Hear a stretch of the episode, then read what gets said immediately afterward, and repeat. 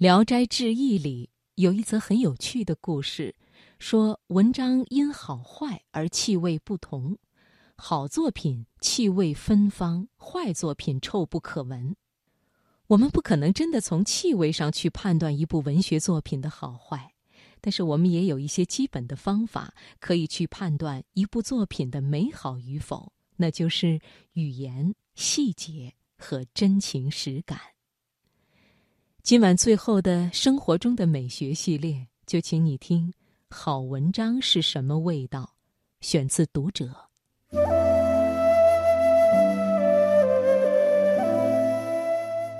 蒲松龄的《聊斋志异》里有一则非常有名的故事，叫斯文郎。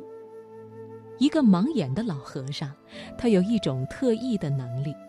只要闻一下烧过的稿子，就知道这篇作品的好坏。两个北方书生和一个南方书生，他们对对方的写作水平并不服气。听说老和尚这么神奇，参加完乡试，他们决定一起去找老和尚，让他判断自己的应试作品到底怎么样。老和尚说：“你们把作品焚烧了之后，让我闻一下。”我就能知道好坏。来自余杭的南方书生先把一些大师的作品逐一焚烧，老和尚一闻到味道，就大声说：“哇，味道太好了，简直是浑身通泰，好文章。”接着，余杭书生就把自己的作品焚烧了给老和尚闻，老和尚一闻到气味，就叫道。这是谁的作品啊？太难闻了，我都要吐了。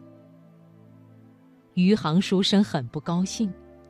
几天后发了榜，余杭书生竟然考中了。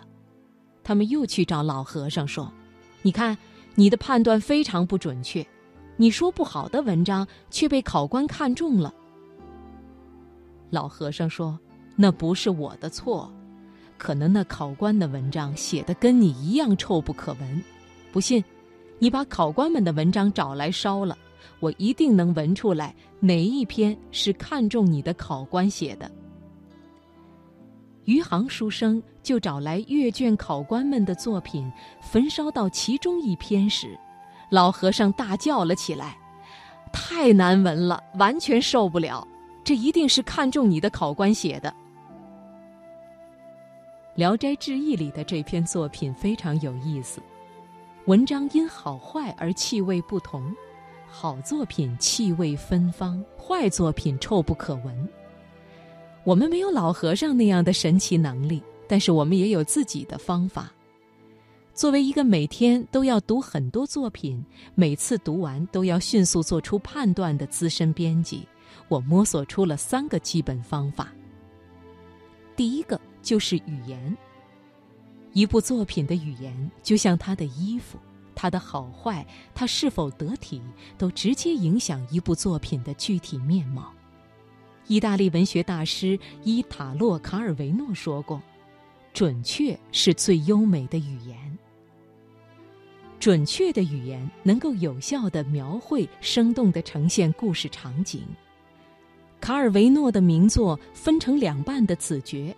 写梅达尔多子爵所到之处，都留下一半的痕迹。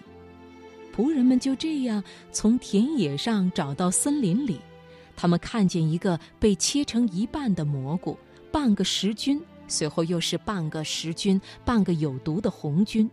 他们继续向森林中走去，不时地看见一个个蘑菇从地里冒出来，只有半边把和半个顶。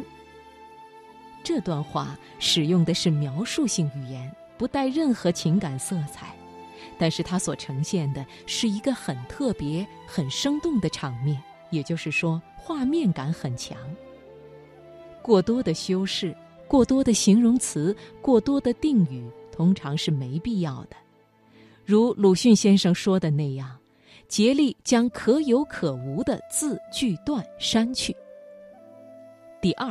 呈现细节，有一句话叫“细节是魔鬼”。一个非常生动精彩的细节，对读者的打动效果要超过长篇大段的描述。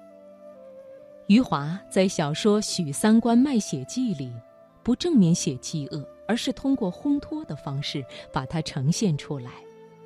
饥饿年代，农民许三观家里没有吃的东西了，全家人饿得躺在床上，靠忍耐度日。他有三个儿子，分别叫一乐、二乐、三乐。那天晚上躺着的时候，三乐先受不了了，说：“爸爸，我要吃红烧肉。”许三观说。好吧，爸爸来给你做红烧肉。我们先拿出一块上好的红花肉，切三片，用水汆了，煮熟，上锅蒸。接着二乐说：“爸爸，我也饿了。”他问：“你想吃什么呀？”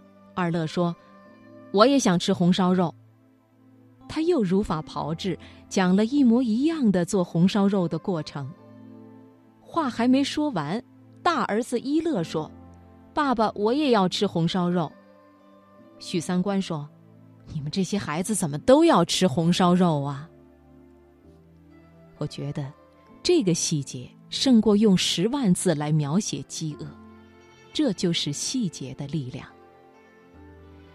判断一部作品好与坏的第三个标准是真情实感。真情实感是跟你的生命、你的经历、你的情感发生直接联系的感受，但是真情实感很容易被虚假的情感带动。